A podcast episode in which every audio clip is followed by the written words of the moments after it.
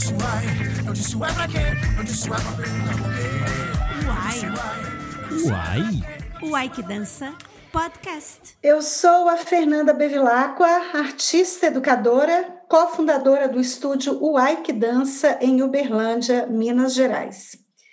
Está começando agora um podcast que compõe uma série de episódios dos 30 anos do Uai que Dança. Para quem não sabe, o Ike Dance é um espaço das artes do corpo, movimento e criação em Uberlândia, Minas Gerais. É um estúdio de dança com um pequeno teatro anexo de 90 lugares, o Palco de Arte, que acolhe espetáculos e eventos nacionais e internacionais. Em 2020, nós comemoramos 30 anos de reexistência, resistência e a primeira temporada deste podcast conta com a presença de ex-alunas, alunos, alunos, artistas, educadoras, educadores, produtoras, produtores de arte, pessoas tão queridas que viveram, fizeram e fazem parte dessa nossa história. Vamos então para uma viagem em 30 anos, sempre em movimento. Hoje a convidada muito especial é a Raquel Brumana. Raquel é nascida em 1976, radicada em São Paulo desde 2001, atua há 19 anos como produtora, curadora e gestora cultural, colaborando com instituições públicas e privadas, nacionais e internacionais formada em artes cênicas pela Unicamp, com bacharelado em, em, em, interpretação. Foi assessora cultural do Instituto Italiano de Cultura em São Paulo e coordenadora de eventos do Instituto Europeu de Design de São Paulo. Em 2008, funda a Substância Produções Artísticas, atuante no campo da produção nacional e internacional de teatro, dança, música e artes visuais. Coordena a produção do festival Música Estranha, Mostra Internacional de Música Exploratória em 2015 e 2016. Desde 2016 é a, coordenação, é a coordenadora de produção executiva da MIT São Paulo. É isso, Raquel? MIT SP. Isso, MIT SP, Mostra Internacional de Teatro de São Paulo. Foi curadora e diretora de produção do festival Cena, a gente fala Cena. Cena.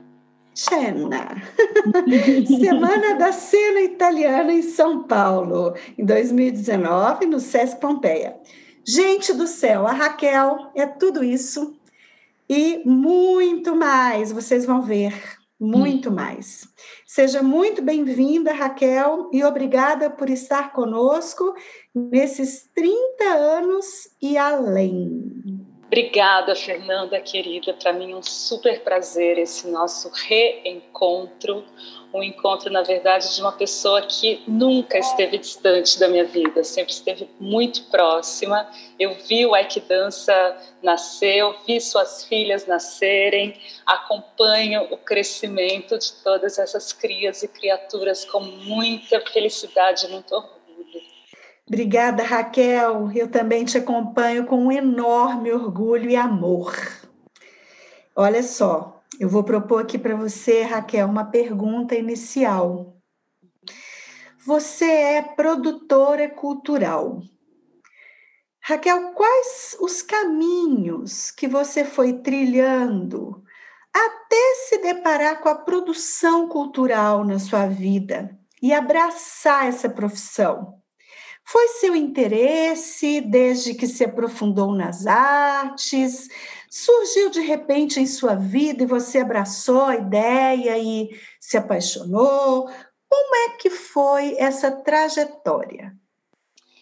Eu poderia dizer que foi uma série de acasos que me levaram a esse caminho, mas como eu não acredito muito em acaso, acho que foram uma série de casos de é, não foi uma, uma profissão escolhida, uh, não é uma coisa que eu tinha na minha cabeça quando jovem. Na verdade, eu nunca tinha me imaginado nesse lugar. Eu passei boa parte da minha vida, né, da, da, da, minha juventude, da minha infância, da minha juventude em Uberlândia. Em 94, eu saí de Uberlândia para fazer a, a, a, Faculdade de Artes Cênicas na Unicamp.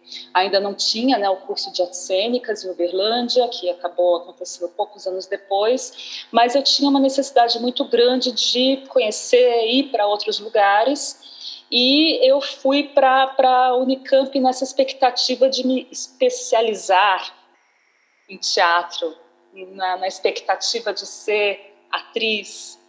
E na universidade eu, eu acho que eu descobri que a, o meu desejo não era me especializar, mas me universalizar é, eu comecei a ter interesse por várias áreas, mesmo porque você no começo, né, quando faz teatro, é muito comum que você ocupe várias funções dentro do teatro. Uh, depois, quando eu me formei, é, era ainda foi em 98, então existia muita indefinição ainda, eu muito jovem. Eu fui para a Itália, na verdade vim para a Itália, porque agora estou falando da Itália.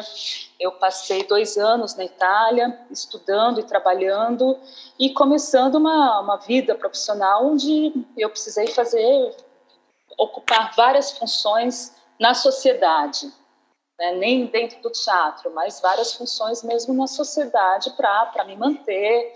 E depois, na minha volta em São Paulo, existe, claro, né, uma, uma, ainda existe, existia naqueles anos, uh, uma precariedade também no, no, digamos, no campo né, da, da, da produção cultural, da, da existência nesse lugar.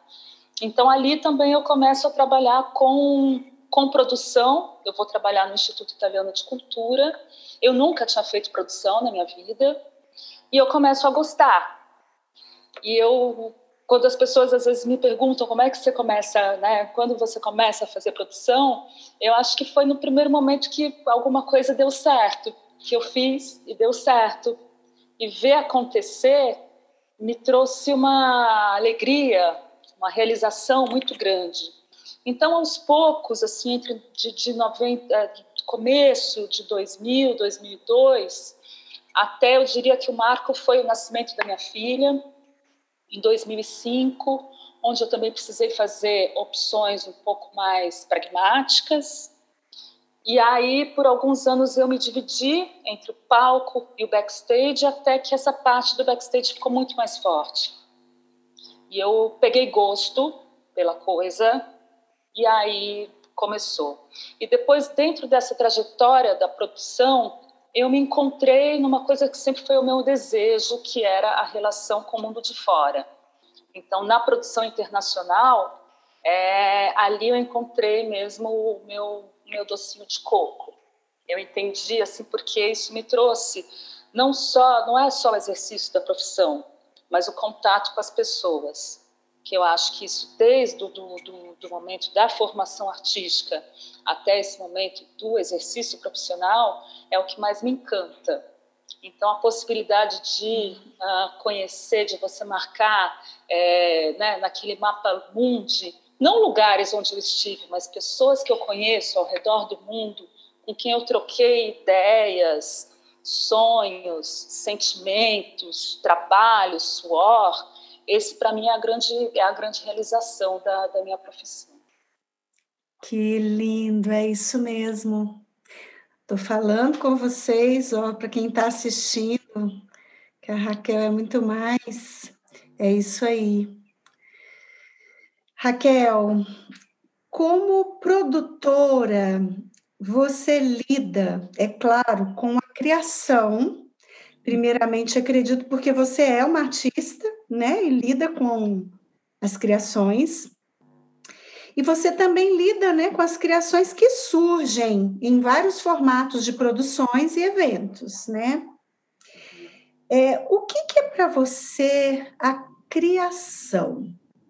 E como você sente e percebe essa criação que tem como objetivo, dentro das artes da cena, a exposição ao público?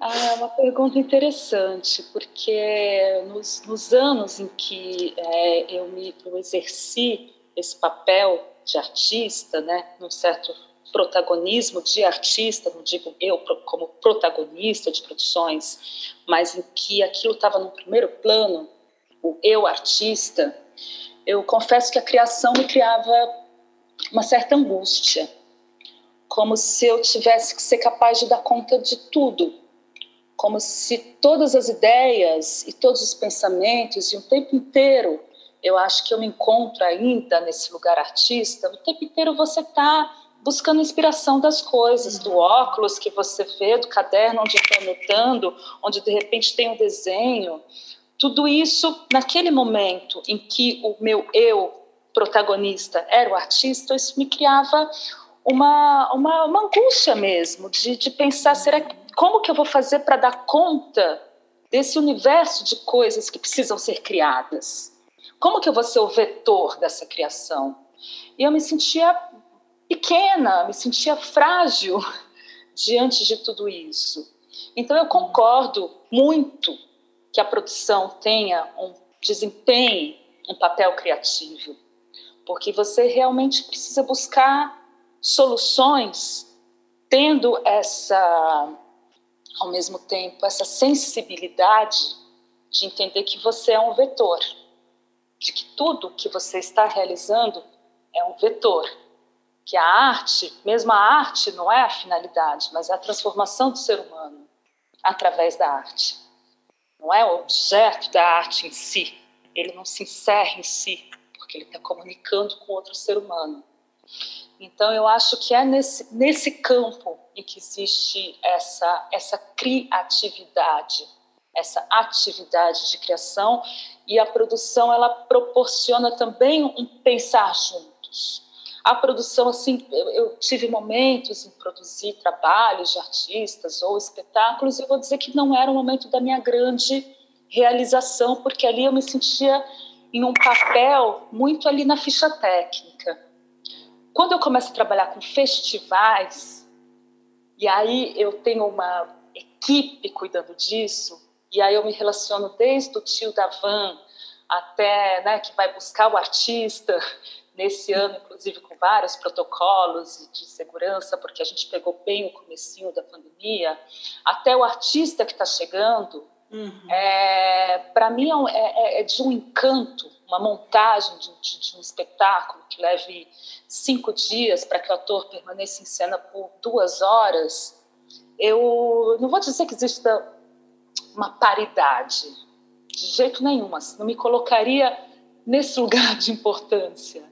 É, até porque eu tenho, eu tenho um, um, um respeito, uma coisa quase sagrada mesmo, pelo artista como vetor. É, mas eu acho que assim, em nenhum momento eu questione esse papel da criatividade do produtor, porque você encontrar soluções, você encontrar um diálogo, pensando, que aí eu acho que é o final da sua pergunta, no receptor, pensando no uhum. público, pensando em quem vai receber isso e, e, e, e exercer, inclusive, a, a prática do afeto, porque ela, ela envolve todas as, as pequenas relações, desde o seu fornecedor até a, a obra em si, até o momento em que ela está chegando para o público. Então, eu acho que é, é, é nesse lugar que está essa criação e eu sinto mesmo como um ser vivo. Cada festival que, que acontece, quando termina, o que eu sinto é uma saudade, que é uma saudade de alguém, é uma saudade, é um, é um sentimento mesmo. Então, isso mexe para mim. Tem a planilha, tem o Excel, tem as contas, tem o dinheiro que entra, que não entra. Até aí tem que ter muita criatividade. Muita. Exatamente. Muita. É Muitíssima. verdade. É, exatamente. Há uns, há uns três anos eu participei de um encontro num festival na Polônia e, enfim, já era um momento né, uh, complicado para o Brasil, um momento pós-golpe, Uh, a minha fala foi muito mais uh, sobre a situação que a gente estava enfrentando no Brasil, o temor do que ainda estava por acontecer E logo depois de mim foi um, um diretor de um, de um festival alemão que, que ia falar e ele disse: Eu estou com vergonha de falar. O que, que eu vou falar depois da fala dessa, dessa pessoa? Eu não tenho, eu estou com vergonha mesmo, porque a gente está envolvido em tanto privilégio que eu sinto que qualquer coisa que eu fale é como se eu estivesse calando toda essa dificuldade. Então, eu não vou falar nada, ele disse. Uhum. É, eu acho que quem está envolvida, envolvido com essa cadeia, né, de das artes mesmo, né, com esse, esse lugar, né, cadeia, essa palavra não tem nada a ver, mas assim, essa essa rede, né, das artes, desde o professor, desde o produtor, desde o técnico, é, eu acho que a criação é é, é, o que move, né? No fim das contas, eu acredito muito nisso, é o que move cada um. É, né? e é o somos que... todos agentes, somos Sim. todos agentes, onde o pedagogo tem uma função extremamente importante, é, onde o pesquisador tem uma função importante, Sim. onde o técnico, eu realmente vejo e, e, e procuro também imprimir no meu trabalho, na equipe que eu coordeno, essa ideia de horizontalidade. Eu acho Sim. que ela é muito importante e ela é muito possível no é. nosso ambiente. Ela é possível. É totalmente possível, absolutamente possível. é, Raquel, é possível, Raquel, viver e se sustentar como artista criadora e produtora cultural no Brasil? Bom, assim, evidentemente, nesse contexto da pandemia, desse desgoverno absurdo, né? A impossibilidade dessa sustentação é fato, é uma evidência, né? Lamentável e ponto, né? Uhum. Mas vamos pensar assim no contexto amplo, desde que você se entendeu por artista, você. Raquel, até hoje. É possível? Aí eu vou fazer como o alemão. Como é que eu posso me lamentar dos meus privilégios quando eu vejo o trabalhador médio brasileiro, onde eu vejo o ser humano brasileiro? Como é que eu posso comparar o meu privilégio as minhas dificuldades, que são muitas, são enormes, são imensas, são infinitas, são infinitas, elas não acabam. É, é, é, é o almoço para bancar a janta, é isso o tempo inteiro. Mas eu acho que existe. É, é, é muito difícil eu realmente me comparar com situações muito mais precárias do que a minha. É possível, eu acho que é possível, sim. Eu, eu, eu conheço muitos profissionais que vivem disso, vivem com dignidade. É, mas é, é, é um esforço muito solitário, porque, em geral, a arte ela precisa ser subsidiada, eu acredito muito nisso. Ela está no mesmo lugar uhum. da saúde, ela está no mesmo lugar da educação, em termos de direito, em termos de condições para que ela possa acontecer. Então a nossa batalha ela acaba sendo muito solitária, ela acaba sendo muito, a gente tenta muito se organizar como classe, mas a gente sempre acaba esbarrando nas nossas uh, necessidades que são que dizem respeito a um contexto ainda muito pequeno porque é um esforço ou, ou individual ou de pequenos coletivos que também não deixam de ser esforços individuais, né? Então eu não não não, não sou uma pessoa que desencorajaria alguém a trilhar esse caminho, porque eu acho que a recompensa, primeiro que não é só para gente, ela é muito mais ampla. É, mas uh, é, eu não vou fazer o coro, não vá por esse caminho, não faça isso, busque alguma coisa que, que seja mais segura, mais garantida, porque isso eu ouvi quando era muito pequena. E naquele momento eu já decidi que ia ser esse caminho. Eu já, já isso para mim já estava claro. Então eu já sabia também que tipo de vida, que estilo de vida eu esperava ter.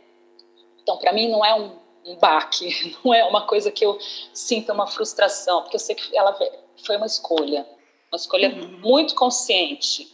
É, eu, eu, eu, acho, eu tive outras oportunidades, eu tive outras portas que se entreabriram, eu vi por outras frestas, frestas e eu pensei, não, eu vou, eu vou insistir por aqui, porque eu estou mais interessada em, em, em percorrer o caminho do que em chegar em um momento para dizer, ah, ok, já fiz meu trabalho, agora eu vou descansar. Eu sei uhum. que nunca vai existir esse momento na minha vida, esse momento uhum. de descanso, da, da aposentadoria. Isso nunca vai existir. Eu tenho plena consciência. Agora, com 44 anos, é claro que me pergunto, tendo uhum. também uma filha, tendo tudo isso, são coisas que a gente vai para, pergunta, poxa, será que era esse caminho? Mas é, aí aí está no lugar do da vocação, do desconhecido, do chamado, daquela daquela coisa que acaba também te dando o motivo para continuar. Então, eu acho que a, é, a gente está se profissionalizando mais no Brasil. Eu acho que existe já um, uma maneira de fazer que ela.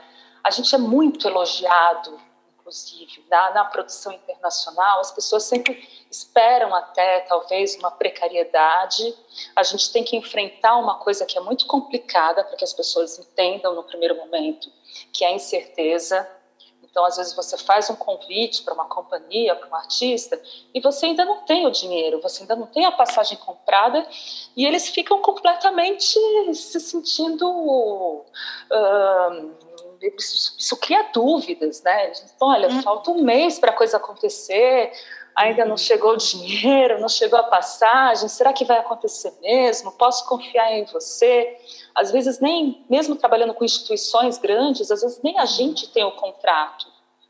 Depois, quando as pessoas veem acontecendo, a experiência é sempre tão, talvez até porque a expectativa fosse muito baixa, o retorno que a gente tem é de um maravilhamento porque é aquela, é aquela situação em que a gente recebe melhor, a gente limpa melhor a casa, sabe? É, é uma, uma maneira de fazer as coisas e a gente está se instrumentalizando para isso. Existe, existiram, tem existido, não sei nem que tempo verbal, né, que a gente usa para isso, mas instituições, pelo menos no estado de São Paulo, que dão uma, uma, uma, uhum. uma possibilidade né, para o desenvolvimento de, de, modos de fazer, de modos de operar. Isso uhum. é uma, isso são oportunidades que vão crescendo, vão se ampliando. Agora, a partir daqui é toda uma questão ainda muito em aberto, porque o mundo que a gente está vivendo, a gente não sabe o que, que ele vai ser. É uma incerteza, né? Eu ouvi um dia desses a Helena Katz é, falando sobre, é, respondendo algumas perguntas num, num evento que teve na UFBA, né, na, na Universidade Federal da Bahia, no curso de dança, e aí perguntaram algo para ela sobre como será a dança nesse pós-pandemia. Né? Ela falou: escuta, ela disse como pós-pandemia, né? A pandemia é uma coleção que a gente vai carregar, uhum. né? Não, não, é, não vai acabar, né? A gente está vivendo essa pandemia, ela não vai acabar, não, não vai assim, acabou a pandemia, a gente vai recomeçar a dança, ou vai, vou... não é assim, né? São uhum. outras é, é, é, e é tanta incerteza, né? E é tanta é tanto desconhecimento sobre isso, né? Que a gente de fato não, não tem não sabe o que dizer, né? Sobre como vai ser é, a, a, essa profissão, né? Eu fico pensando, né? O produtor, o produtor é cultural, produtor cultural que trabalha com evento, uhum. precisa de uma certa aglomeração né? Precisa de gente no teatro. Então, como fazer isso, né? Então, isso de fato é uma dor. Assim, eu, eu, eu confesso que eu fico o tempo todo me perguntando, mas eu não tenho resposta. Porque... A gente também fica se perguntando internamente no festival, né? Então, ah, vamos, vamos fazer um festival com os protocolos, com meia sala, com distanciamento. E aí a gente para e fala, mas como assim um festival sem festa? Como que a gente vai fazer um festival sem abraço? Sem é. amores nascendo, sem amizades é. nascendo, sem a risada, sem um momento tão importante quanto o espetáculo que você está compartilhando com alguém, aquele pós-espetáculo que você vai para sai para tomar uma cerveja, uma Coca-Cola, o que quer que seja, ou o telefonema, ou o post que você faz no Facebook dizendo vocês têm que ver isso. Como é que você vai fazer sem essa conexão? Exatamente, exatamente. É, é isso. São as dúvidas, né, que a gente vai ter que e, e, a gente tem que relativizar sempre a nossa existência também, né? Porque Sim. a gente tem que ir lá para o Copenau, tem que ficar lendo aquelas, aquelas linhas, aquelas palavras e entender que o céu já caiu. Exato. E que tem Exato. existências que estão passando, né? Isso, né? Como é o pós-pandemia? Igual falar, né? é, como é a, a pós-descobrimento, assim, né? pós-invasão? É. Não, aquilo já instituiu uma outra maneira de viver. Exatamente. E a gente tem que dar conta que já virou, o céu já caiu e agora é essa a realidade. É, exatamente. É isso. Raquel, agora eu vou te pedir para, em, em algumas palavras, você me contar, se você puder, uma memória que você tenha vivido no Aikido e que, que tenha sido importante para você. Ah, eu quero sim, eu quero muito. Eu tenho muitas e muitas memórias, muitas. é, mas eu tenho uma memória muito forte. Na verdade, eu tenho duas. Eu vou começar com uma e são memórias da minha infância. Tenho memórias também da adolescência, mas acho que duas da minha infância são muito fortes. É, uma vez a gente no Teatro Rondon Pacheco, provavelmente, a gente foi gravar alguma coisa para um espetáculo, né? A gente tinha que gravar uma, uma parte falada. E eu nunca me esqueço dessa, dessa frase que você me fez gravar, que era uma fala da Isadora Duncan, que ela falava: coloca sua mão aqui no seu peito, uhum. sente seu coração. Você é apenas uma criancinha mas está parado sobre a terra. Há um lugar para você no universo. Essa frase me colocou no universo. Eu entender aquilo, eu me lembro dessa sensação de pensar: eu existo, eu, eu, eu vou, eu, eu, eu existo no universo, existe um lugar para mim universo. Essa frase eu, eu sempre retorno a ela e tem uma outra, acho que da mesma época, daquele espetáculo que a gente fez, que era o Descobertas, em que eu era a menininha que descobria as coisas, e eu super tímida. Acho que você memória, essa menina tímida, tímida, tímida, e eu tinha que dançar, e tinha uma coisa de um solo, uma, e eu ai, morrendo de vergonha. Eu me lembro do Jefferson, eu lembro do tamanho da mão dele, assim, com a minha mão menorzinha no meio da mão dele, eu lembro da, da, da textura, do calor, e ele me disse você tem que dançar como se você estivesse sozinha no seu quarto. e eu, hoje, eu posso estar na pista de dança, eu posso estar. Fazer, há uns anos atrás, eu dancei com uma companhia japonesa, completamente assim, uma coisa, uma curva de carreira, uma coisa bissexta. Eu sempre vou dançar como se eu estivesse sozinha no meu quarto. Eu, inclusive, danço sozinha no meu quarto. Eu danço uhum. na então eu tenho essa, essa sensação de que eu posso sim dançar em qualquer lugar, como se eu estivesse sozinha no meu quarto, porque existe um lugar para mim no universo. Que lindo! Que bom, Raquel. Você sabe que eu tenho uma memória com você, mas com você. Eu tenho várias também, mas uma memória quando a gente foi para Buenos Aires, uhum. naquele formação do método cubano, né? Uhum. E aí eu lembro que eu ficava com vocês, eu fui com umas seis jovens, né? Você e mais cinco, você mais quatro. E Cada daí. Fernanda, a Fabiola e eu. Fabiola e você, é cinco, né? eu não me esqueço disso, porque eu me lembro que eu fiquei com vocês o tempo todo, né? Na verdade, vocês iam fazer um curso lá da, de, de aulas e tal, eu ia fazer aquela coisa para os professores e daí a gente, mas no mais, a gente estava sempre juntas. E aí a gente, a gente brincava, né? Eu brincava que eu ia adivinhar o que, que vocês iam fazer quando vocês fossem adultas. Aí eu falava, aí eu tô, eu me lembro como se fosse hoje que eu falava para você assim, Raquel, eu falava para todo mundo, né, para as meninas, Raquel, vai, ela é artista, ela vai ser artista, ponto. ela vai para as artes e ela vai ficar, ela já está, mas assim, era muito jovem. Uhum. Algumas não foram, e tudo bem, mas eu sabia, eu tinha certeza, eu falava que eu estava adivinhando, porque eu tinha certeza certeza. Na verdade, que eu tinha certeza. Eu, eu me lembro tanto disso, eu ainda, eu ainda me lembro com mais precisão que você falou assim: eu te vejo pelo mundo.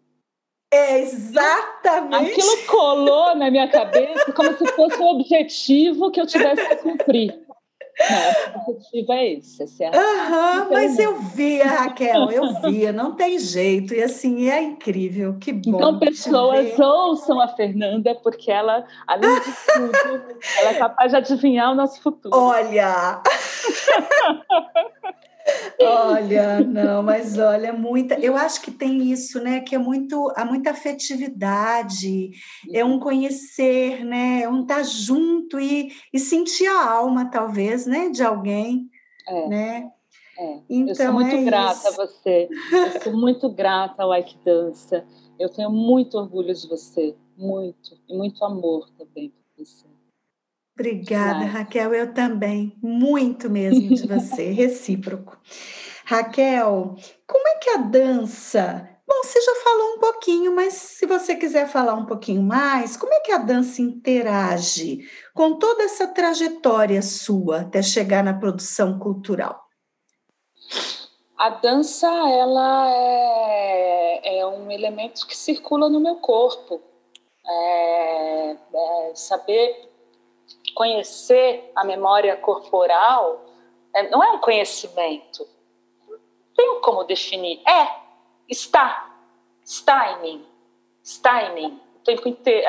É, é, faz parte. Eu sou grata, inclusive, à dança, porque essa memória corporal faz de mim uma pessoa fisicamente mais forte.